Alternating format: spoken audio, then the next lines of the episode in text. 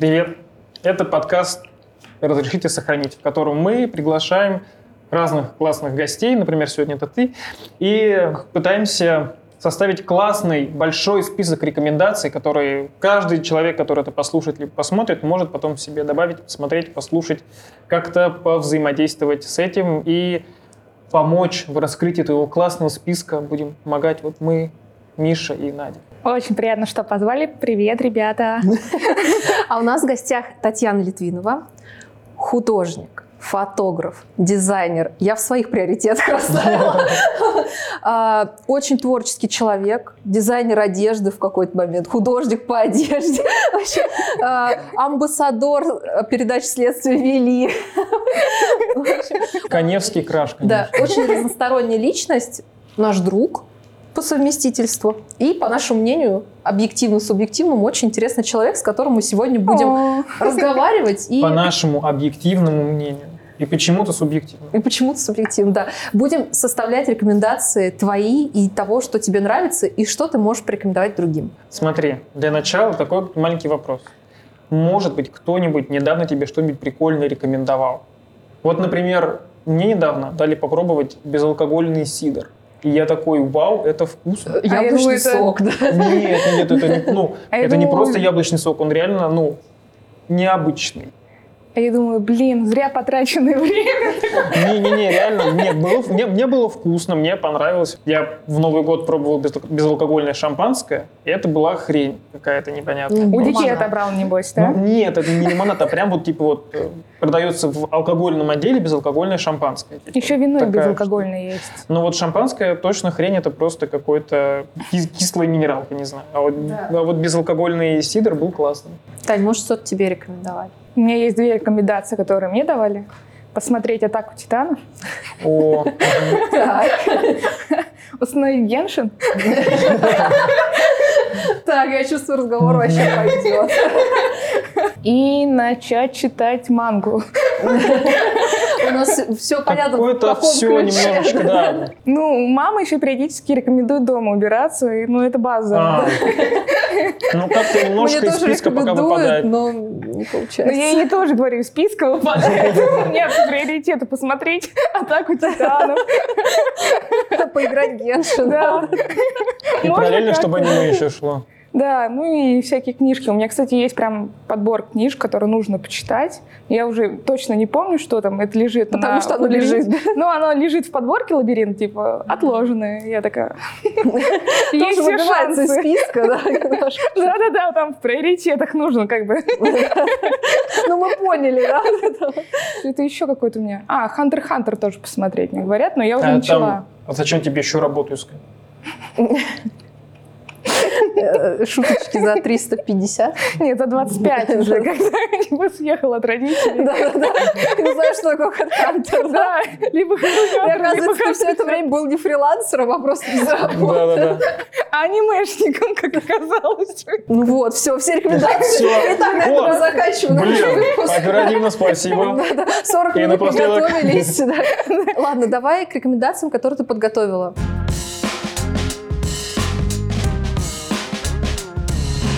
Вообще очень разносторонний человек. Я уже понимаю, что большая часть, это, скорее всего, будет как раз а, аниме. Это кто-то обижается, что это называется мультипликацией. Ну, мультики, да? Но нет, аниме не мультики. Так, смотрите, я... Аниме это анимированные рисованные картинки с озвучкой. Но не мультик. Слушай, это мультик. любой прям практически. Маша Медведь, да? Ну, В какой-то... ну, блин, ну это не аниме, ну ты что так? Анимировано, да? Сначала, конечно же, хотелось бы выделить э, свои любимые картины, да, это «Унесенные призраками». Это, кстати, одно из первых, ну, на данный момент, не знаю, единственное или аниме, которое за... как это? получил награду «Оскар», между прочим. Изначально вообще даже не знали, что получится, когда создавали сюжет этой картины. Говорят, ну вот есть база, там девочка благодаря каким-то метаморфозом жизненных ситуаций превращается в осмысленного человечка. Вот. А потом он начинает, э, девочка с его вселенной, мультипликацией, рассказал, что, блин, есть очень классная книжка, которая мне нравится. Он, значит, взял сюжет оттуда, а, вспомнил какие-то свои детские сюжеты. Кстати, мне очень интересно, каким Миядзаки был в детстве, если у него уже вот в процессе его взросления такие истории получаются. Кстати, практически все картины Миядзаки, они нарисованы от руки. Он очень редко Использует графику? Компьютерную графику, да. То есть, например, еще один, да, мой любимый аниме-фильм это «Рыбка пони на утесе», за основу которой была взята «Русалочка». Очень вольная mm. интерпретация, но дело в том, что а, там есть кадр, где сын с мамой едут на машине, где-то вот Очень по, на краю, на, по краю прям едут, а, а справа получается море, и девочка прыгает по волнам. Де, где девочка прыгает по волнам, было 1700 кадров, нарисованные от руки. То есть Офигеть. вот столько, настолько замороченный, и для меня это прям какой-то вау. Вдохновляющий. Вдохновляющий именно, да. Я, у меня большинство лексикон это вау, блин, тысяча. Почему нельзя говорить смайликами? Картинками. Почему вы не видите картинки, которые вижу я? А, вообще про унесенные призраками. Это довольно-таки очень глубокое аниме. Дело в том, что столько сюжетов было вложено, и вложено, может быть, даже другими. Это, знаете, это как э, пересказ произведений на уроке литературы. Когда учитель-то знает, о чем uh-huh. написано, не факт, что как бы э, создатель этого произведения вложил именно этот смысл, но как бы преподаватель по литературе точно знает. Вот, например, есть тема того, что Миядзаки очень часто поднимает тему противостояния человека природе. Угу. Во многих, вот практически во всех своих произведениях там а, ветер крепчает из разряда. Там суть в том, что он вообще очень мечтал стать летчиком. У Миядзаки отец летчик, и ему тоже хотелось бы как бы это эту Кстати, тему затронуть, да, эту тему затронуть, угу. потому что вообще во многих его произведениях есть а, самолеты, парапланы, парапланы да, и угу. он эту тему постоянно поднимает, да. Противостояние человека природе принципе, одной из ключевых э, тем. Еще у него есть аниме очень такое, оно про, ну, постапокалиптическое такое, и я не могу, я вот сейчас мы разговариваем, я пытаюсь вспомнить, как оно называется. Там тоже про девушку. Она доказала, что все там были растения ядовитые на планете якобы. Как оно называется? Можно я попробую по шпаргалкам? Из Алины Ветров. Да, Навсекая. Навсекая, да. Там же тоже вот это вот, там прям вот это противостояние, ну как бы в апогее таком находится. И это одна из ключевых тем, потому что в свое время он входил в сообщество, которое как раз-таки Экологическая. Да, да, да, да. Угу. Блин, все, у меня встреча. Хорошо, что вы у меня есть. И вы просто подсказываете мне, что я имею в виду. Потом мне очень нравится тема еды. У меня Заки целый культ э, еды, прорисовки.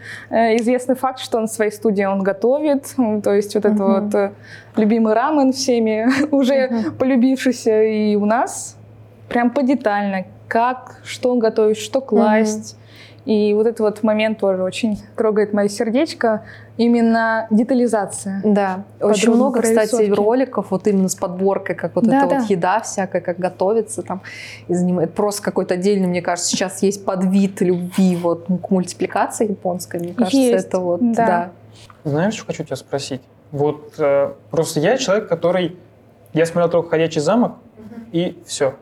И, ну, я смотрел «Унесенный призраками», я на нем уснул благополучно.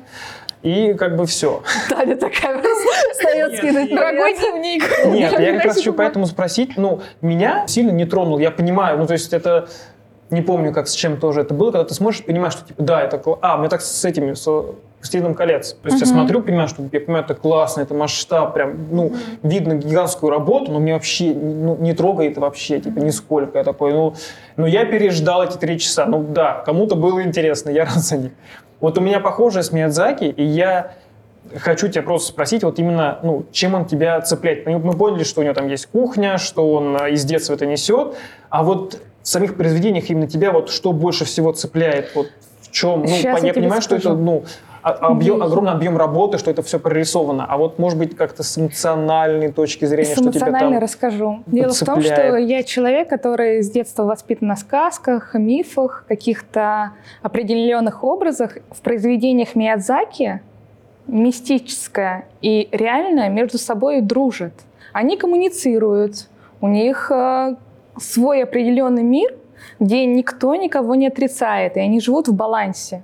И именно вот эта тема некого равноправия, где есть место всем, да, и там драконам, и каким-то ведьмам, и безликим есть. А еще мне очень нравится тема, что даже в мире волшебства все работают. Ну, ни у кого нет. Тебе это нравится? Нет. Что? Это сближает. Это сближает. Ты можешь себя Ассоциировать. То есть э, там же есть паук, да, который там вот Мгм. постоянно в процессе. Меня цепляет то, что отрицательные герои, они как таковые не отрицательные. Они Потому что, сложные. да, их на протяжении всего произведения раскрывают так, что даже им ты начинаешь сочувствовать. И понимать И в какой-то степени, да, да. почему они такие. То есть э, в том же самом ходячем замке отрицательная ведьма, которая наложила проклятие, превращаясь в бабушку, ты в дальнейшем ей сочувствуешь. Ну, сочувствуешь, понимаешь, почему так. Да, она своими какими-то недостатками, но она тоже живой ну, человек, очеловеченный, Просто да? со своими слабостями. Просто со своими слабостями. И при этом у нее есть характер. Ты знаешь, что какие обстоятельства на нее повлияли. И это очень внутренне цепляет. Ты начинаешь сопереживать. И, кстати, здесь же в сказках как такового нету четкого разделения хорошего и плохого. Тут все как-то гармонично. То есть тоже положительный герой главный, он там местами отрицательный. И отрицательный герой, может быть, когда-то был положительным. Ну, то есть ему что-то не хватало, и он там заключил с кем-то договор, да? Ну, потому что у него больше не было поддержки, помощи. И ты как-то этим проникаешься, думаешь, блин, ну нету, чё- вот в Диснее есть четкое разграничение. Вот этот плохой герой, вот Ну этот да, хороший. и там все довольно Мгм. прямолинейно, Однобоко, там да, сразу да. И ты такой, блин, я вот как она взяла, продала свой голос, там, ну, русалочка там даже, и ты начинаешь вот, блин, она вот голос ее использовала во благо себе, а вот как-то, а здесь ты такой, блин, я понимаю, почему она это сделала, я ей сопереживаю, я ей сочувствую, и понимаю, даже главный герой, несмотря на то, что вот, например, в том же самом «Ходячем замке», она сделала для нее плохо, да, для главной Мгм. героини, но при этом главная героиня за ней ухаживает. И ты такой, блин, Ну, они довольно реалистичны. Мир, он хоть и кажется сказочным, поэтому что это все анимация. Легко поверить, что он может быть, как раз из-за того, что ты говоришь, что там все работают, все чем-то занимаются. Все вот оно вплетается так вот прям вот до конца, это оно все такое реалистичное, и при этом вот реально как в жизни, то, что у них вот этот все серость и черные, и белые, и все по-разному поступают, как действительно люди, и, видимо, Да, как люди вот это- остаются вот это, людьми. э, соприкосновение как бы вроде бы нереалистичности, но реальной, и вот, наверное, вот этот как раз и вот еще это классно. один большой, как сказать, пунктик здесь, почему мне это нравится. Концовки практически всегда открыты. Ты можешь додумать, что там, как-то поменяется мир у девочки, которая встретился с всей этой паранормальщиной. Это цепляет. Ну, то есть ты сам либо думаешь, он заставляет тебя как-то по-другому смотреть на вещи и додумать. И мне кажется, со временем, вот когда ты взрослеешь, ты постоянно сравниваешь многие вещи, как свое восприятие было в таком-то возрасте, ну, как с Мгм. книгами. Да, То есть- кстати, очень классная вот эта тема, потому что, допустим, если говорить там о моем отношении к мультипликации, именно вот к работам Миядзаки, а, я сейчас очень люблю мультфильм «Ходячий замок». Очень люблю, мне очень нравится там и визуально, и сюжетно, и так далее. Но когда я первый раз посмотрела в детстве его, я его жутко боялась. Мне казалось, что ко мне придет... Я очень боялась вот именно вот этой метаморфозы, которая случилась с главной героиней. Я вообще боялась любые такие произведения, там фильмы, книги, когда кого-то в кого-то превращают, там мне всегда казалось это так жутко, как же Я так? тоже прям любовь морковь, когда посмотрел, такая жуть вообще. Вот, то есть вот это вот для меня всегда какая-то вот, ну, такая, может быть, какие-то мои такие переживания внутренне отражала, и я его прям боялась смотреть. Ну, то есть, ну, там, сколько мне было, 10 лет, для меня это было жутко. То есть, а с возрастом, наоборот, вот как-то вот этот опыт, он, наоборот, стал каким-то интересным. У меня наверное. так с унесенными призраками, но не, поч- ну, не совсем так, а в плане изменения восприятия. В детстве унесенные призраками мне казалось, что это про то, что нужно доверять, что нужно... Вот мальчики с девочкой так мило общаются, при том, что у нее такая неприятная жизнь, и она вот Мгм. окрепла, и в дальнейшем, благодаря поддержке, как-то, выйдя за порог, стала взрослее морально, да. Она там, по-моему, еще в школу переходит, в другую. Да, Для да, это вот переезд там у нее, Да. да, да. а когда ты вырастаешь, ты начинаешь замечать другие какие-то проблемы в этом аниме. Дело в том, что а, вы заметили, как а, сцена в бане, помните, нет? Мгм. Ну, я да, Миш такой. я, Миш- возможно, Миш еще такой, не спал в этот Я момент. Ты не уснул в этом моменте? Дело в том, что когда пришел Безликий и начал предлагать, сначала все посмотрели на него, фу, кто это пришел, а когда он начал предлагать деньги, много денег, сразу все ему заулыбались, начали предлагать лучшие. Бани, лучшие это, Продукты, да, еду да. всякую, да. И как-то ему стали сразу рады. И также были, было с а, духом воды, Мгм. который пришел. Кстати, это тоже поднятие экологии. Тема Мгм. экологии и проблемы. Который её. мусорный такой был. Да, монстр, То есть да. на него посмотрели, что это вообще бог помойки. То есть пришел, какое-то ощущение неотесанный. Но когда... И Адаль, кстати, как раз-таки главная героиня, типа, мой за ним. Она достает оттуда велосипеды, что-то вот это вот вытаскивает, вытаскивает, а это оказывается дух воды. Мгм. И все такие «А!» с каким-то вот этим вот воодушевлением, э, боготворением, да, даже в той мультивселенной есть боготворение. И вот этот вопрос, он как-то уже по-другому тебя цепляет, что какие-то человеческие ценности сдвинулись, да, что это не совсем про любовь, это не совсем про картину, где главная героиня влюбляется в заботу, да, Мгм. это совсем по-другому. Но это опять-таки противоположность Диснея, где главная сюжетная линия — это любовная линия Ну, персонажа. Да. Главное найти своего принца. И жертвовать всем ради него. Да, и все будет хорошо. Да. Тут вот я, кстати, тоже читала статью про то, что именно вот эта работа отличается тем, что режиссер хотел показать другую любовь. Не просто любовь именно романтичную, а любовь именно такую вот человеческую. То есть не с таким подтекстом, да, не с таким подтекстом, как обычно это преподносится. Там вообще очень много таких интересных а, вкраплений. А, например, детская работа, да, э, очень популярная тема, что детская проституция в Японии существует, и эта тема тоже косвенно поднимается здесь. Ну, это, кстати, увидели только зрители, а Миядзаки говорит, что на самом деле я показывал э, работу в своей студии. То есть я директор, да, это вот э, гла- это М. главная злодейка. Все, кто там присмыкается перед ним, это мои рабочие, которые работают днем и ночью, там, да, у них там короткий график сна. А вот как раз-таки Хиро, она новичок в студии, как бы. И вот так вот тоже, это его вклад туда. Но есть теории заговора, Есть которые теория- говорят, что все иначе. Нет, нет, это как учитель литературы. Нет, на самом деле он другой имел в виду. Синие шторы — депрессия, да.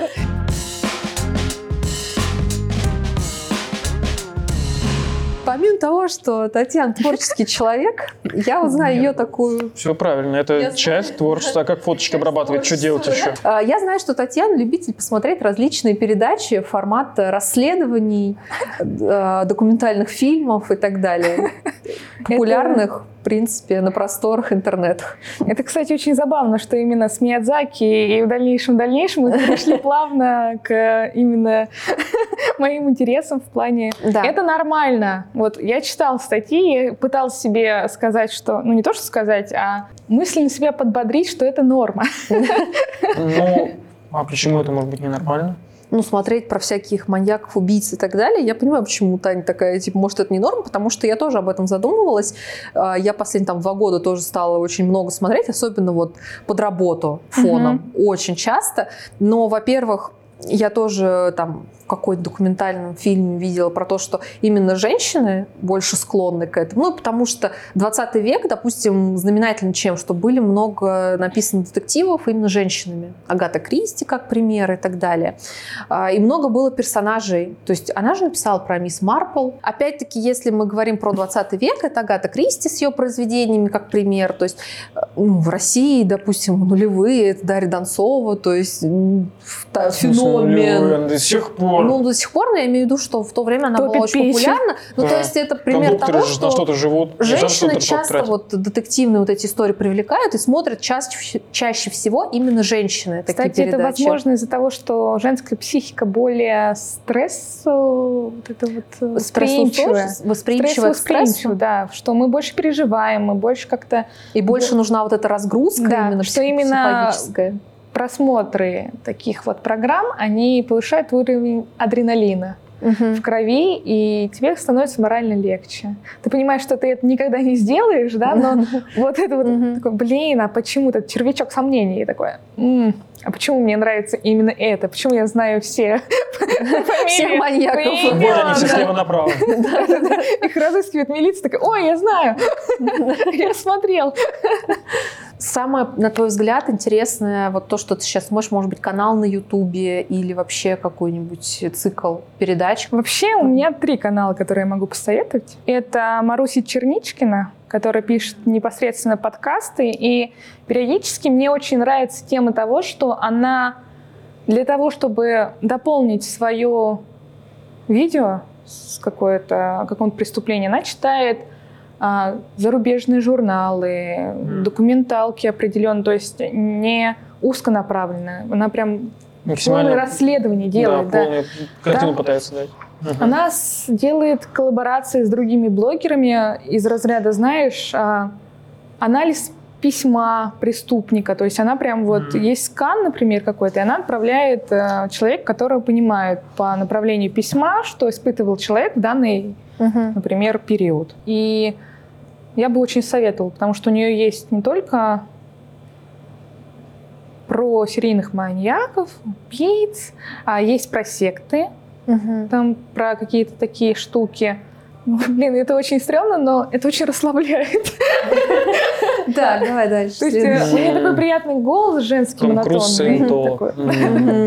Да, да, да. И ты там прям сразу расслабилась, представил Тома А, Круза, еще наставляет саентология. видео, ставки, очевидцев, какие-то там такие прикольные штуки. Есть а, записки Ричарда.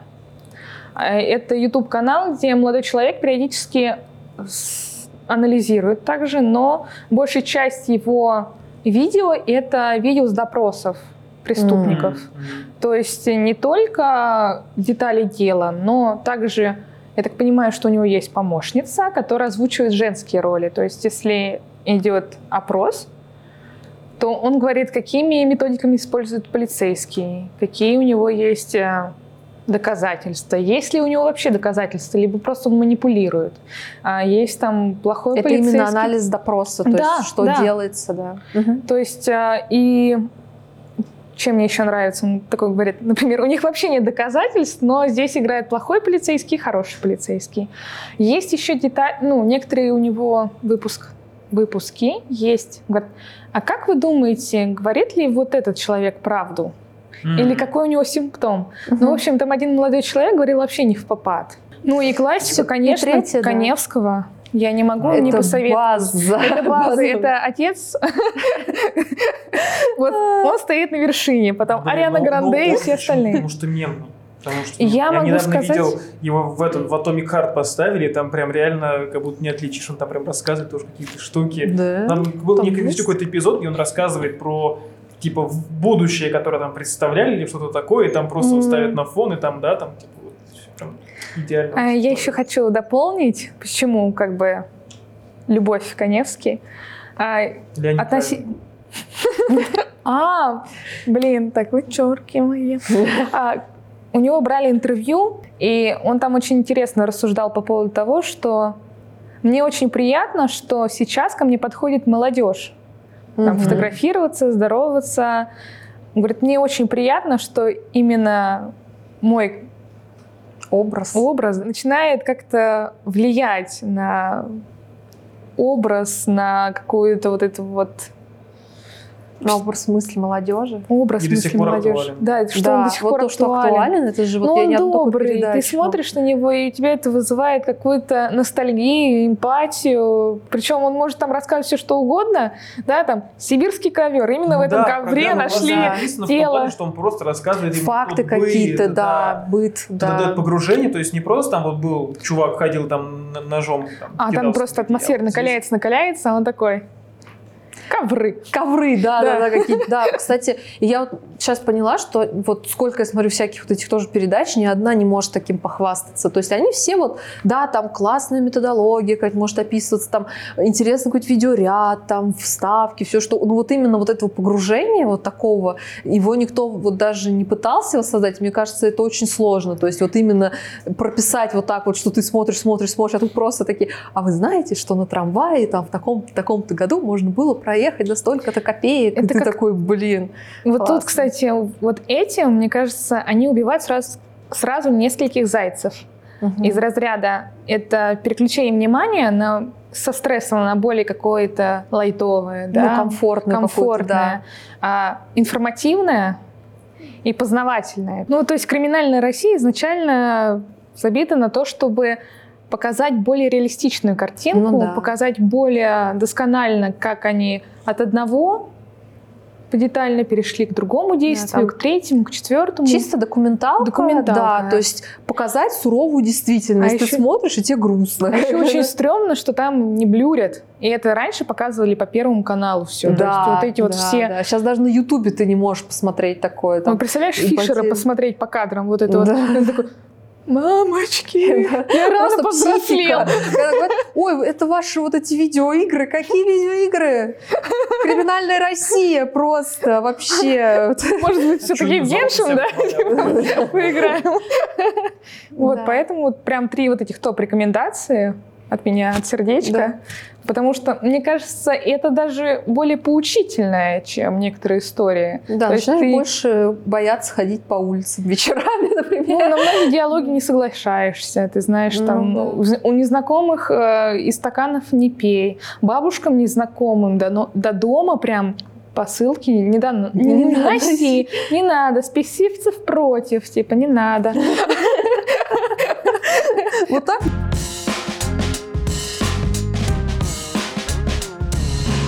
Начну немножко издалека, и, мо- возможно, моя речь будет не так четко. Мгм. Потому что многие слова я не выговариваю. Ну, это, транскрипцию напишем. Вот это, вот А. вот это непонятная штука, вот это будет, который звук А, значит, который всю, всю школу писал, но не знаю, что это такое вот Да, на да, английском языке, да. Мне очень нравится Рафаэль. Творчество Рафаэля это уже очень давно, да? Мгм. Это погуглите. Вот. Это И не есть черепашка ниндзя, течение. это, Да, собственно, да. Это Да. в честь? Художник эпохи Возрождения, да, Да, если что. и да. есть целое течение, которое было, которое пошло от него. Называется прорафаэлиты. Блин, Мгм. горжусь собой. В принципе, большая часть художников, которые вдохновлялись Рафаэлем, мне Откликаются. откликаются, и в моем сердечке становится намного теплее, когда я смотрю на работы, на детализацию, на сюжетные повороты в картинах. И, в принципе, все их творчество я могу порекомендовать. Посмотреть, поизучать. А подожди, А. можно тебя чуть э, притормозить и спросить? А вот, смотри, эпоха Возрождения, вот этот Рафаэль, а что особенного в эпохе Возрождения? Ну, типа, просто эпоха Возрождения, знаешь, что такое эпоха Возрождения? Что она такая была? Это А когда что, люди... что и Возрождение? А, а что возрождалось из чего? Если мы посмотрим, что рисовали, как выглядела живопись, и, э, архитектура, э, вот это все до эпохи Возрождения, э, искусство в принципе, будет разительная разница. Как будто искусство возродилось. Возродилось почему? Потому что они очень сильно опирались на античность. И считается, что вот была античность, когда тоже очень много там восхваляется в современном культурном поле. Потом был какой-то пробел, когда люди как-то принижаются, как будто бы немножечко в плане искусства. И возникает эпоха Возрождения, что якобы это вот Возрождение. Ну, тогда, наверное, чтобы смотреть работы Рафаэля и последователей Рафаэля, нужно посмотреть, что было до этого, чтобы, ну, потому да, что, понимать ну, потому что просто да. смотреть картинку неинтересно обычно, Да. все равно Обычно все смотрят и говорят, «Вау, без ну, красиво, но- да, красиво, все смотрят, и говорят, здорово, все, все слышат вот э, выражение эпоха Возрождения, но мало кто понимает, что Не, вот, просто потому, что вот- искусство что- без контекста ну, не, Да, не так сильно. Это да. просто будет какая-то картинка, поэтому нужно чуть-чуть Мне, дать. кстати, вот знаешь, такой вопрос всегда был. Он очень философский довольно-таки, но вот ты представляешь, человек дорос до того, чтобы он своей рукой рисовал кого-то, и ты думаешь, похож он или не похож на настоящего человека. Ну, то есть, как наш мозг воспринимает, во-первых, похож или не похож. Он всегда такой, блин, ну ты вот нарисовал, даже вот в какой-то стилистике, да? А почему ты думаешь, что вот у тебя получилось? Почему наш мозг воспринимает нарисованное тобой, что это похоже на кого-то, что это именно человек, и вот сама вот эта вот Ну манера. смотри, если мы говорим про похожий на человека, не похожий на человека, тут все просто.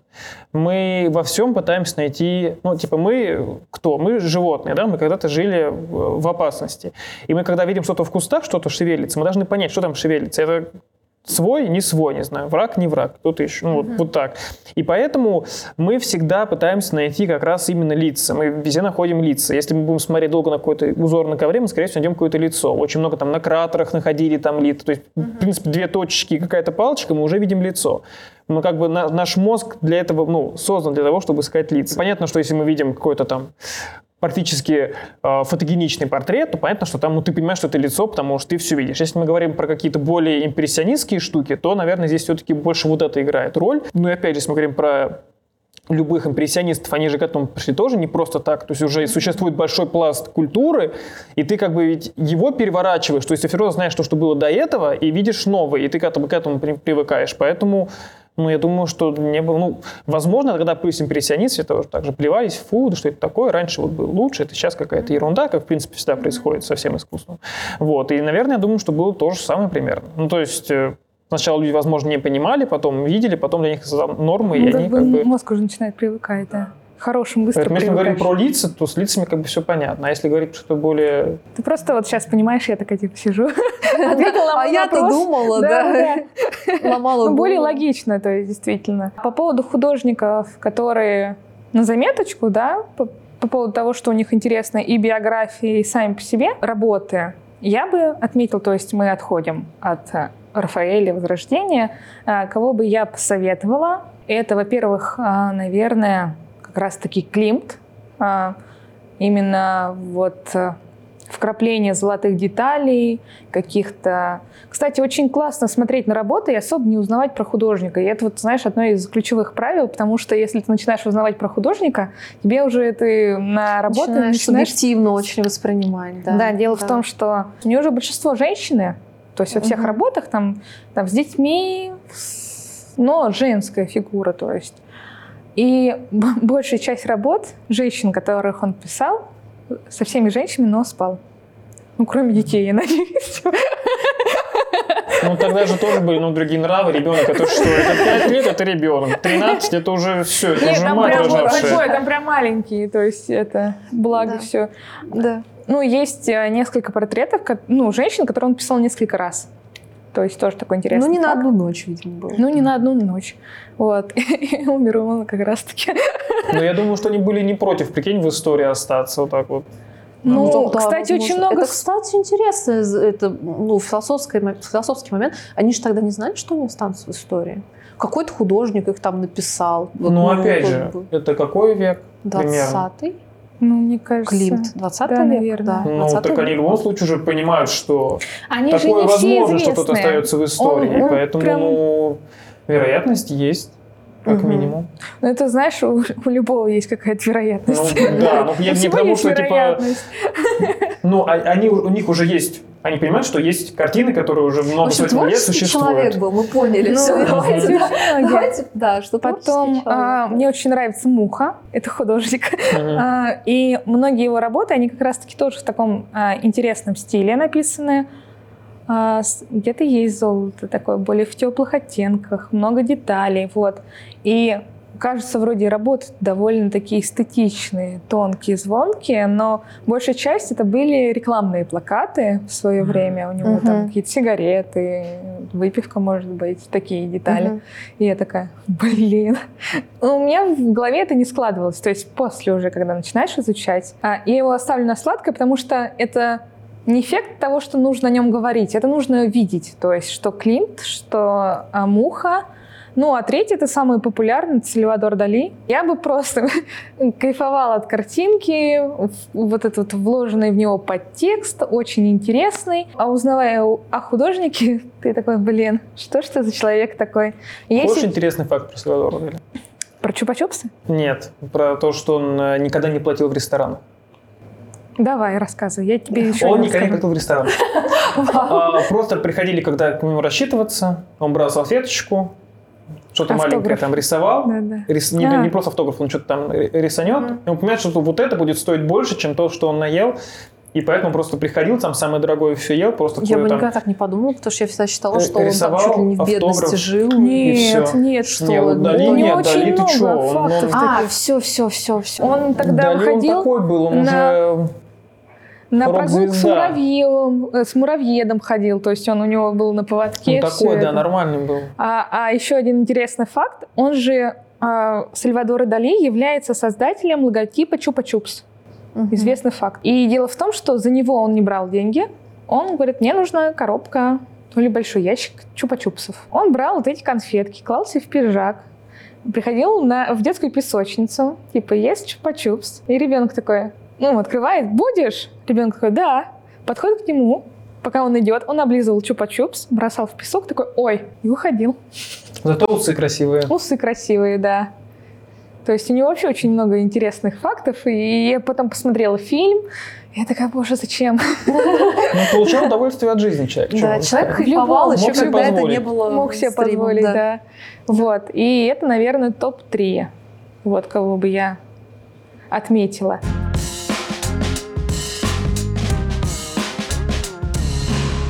Тогда, наверное, от нас рекомендации Да, сейчас финальные. небольшие. Что бы я хотела тебе порекомендовать? «Ходячий замок» есть замечательное аниме. Прекрасный пример. А, В основе этого произведения лежит книга. Она не столько раскрывает персонажа, сколько она просто легкая, интересная. Эту историю видишь с другой немножко стороны. И это интересно, кстати, еще чем. Вот книжка, она детская большей степени, это детская сказка. И ты, когда ее читаешь, ты никогда бы там вот эти подтексты не увидел бы.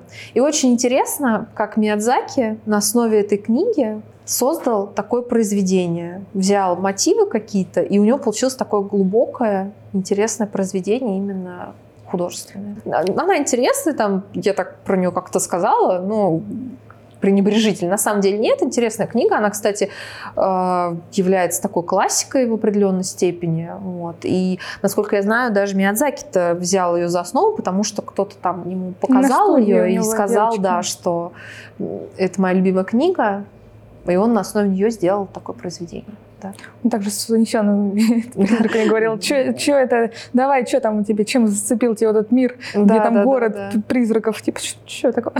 Я тебе хочу порекомендовать компьютерную игру. Прикинь. И не Sims.